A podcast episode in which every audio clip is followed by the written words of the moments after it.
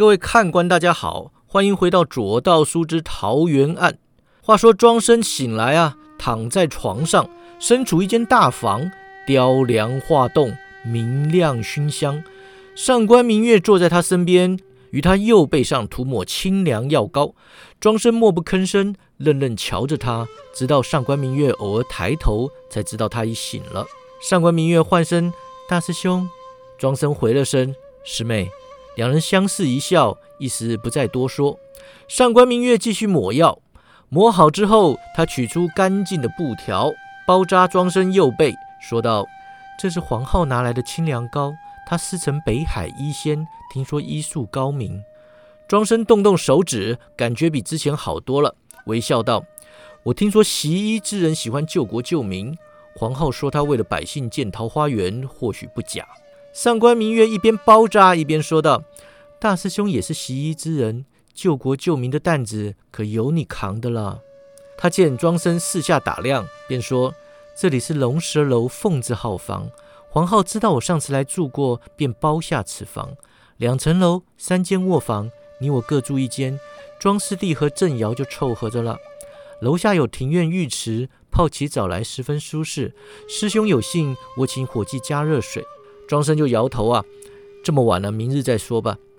他等上官明月包扎完毕，坐起身来。上官明月走到桌前，倒了杯水，端过来给庄生喝。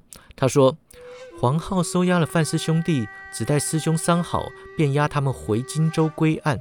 不过此事或有麻烦。了元居士曾听他们与人密谈，几度提起梁王府。他们抢八阵图，或许是为了投靠朱全忠。”黄浩说：“今晚范氏兄弟一落网，梁王府在仙寨中的眼线就有动静，担心他们伺机劫囚，已经加派人手看守了。不过，既然八阵图没有落入范氏兄弟手中，他们对朱全忠而言不过就是两个江湖食客，我想是不会动手的。”庄生皱起眉头啊，不，他们懂得调配黑火药，对朱全忠很有价值。如何处置他们，还得从长计议。他动动胳膊，又问说。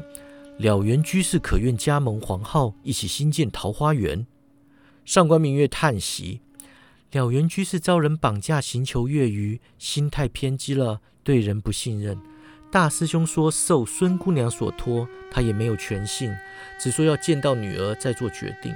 不过关师弟向他请教了些建造桃花源的疑难之处，他倒知无不言，并不藏私。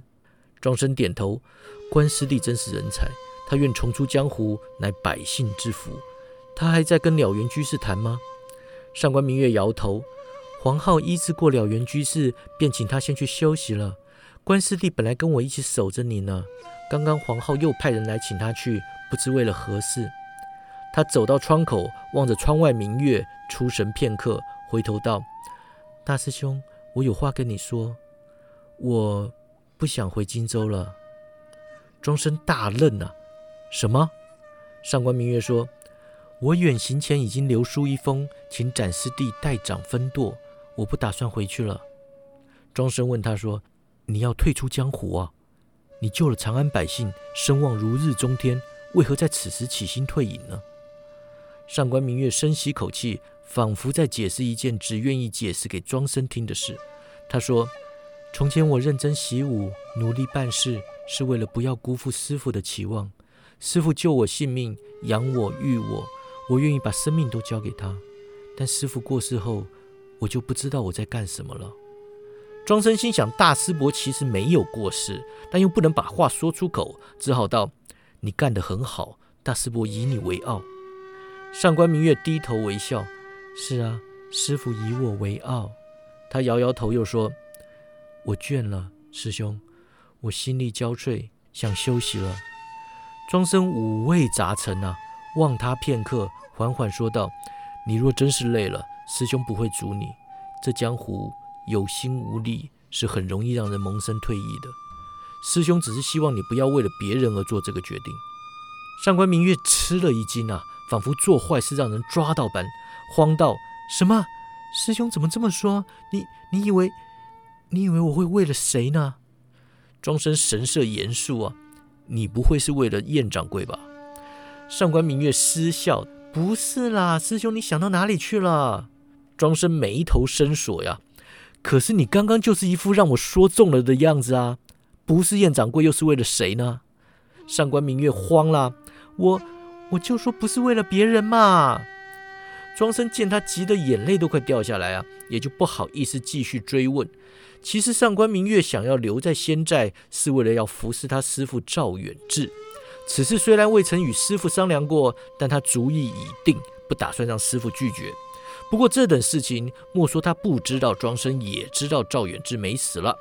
就算赵远志此刻跟两人同坐在房里啊，基于心中奇特的情愫，他也不能跟庄生说是为了师傅留下来的。他沉默了好一阵子，来到庄生床前，在他身旁坐下，轻声说道：“大师兄，那日投宿客栈，我假装喝醉了。”你为何将我抱回房里呢？庄生愣到不能再愣啊，只说：“我，呃，我不然不然我该抱到哪里去啊？”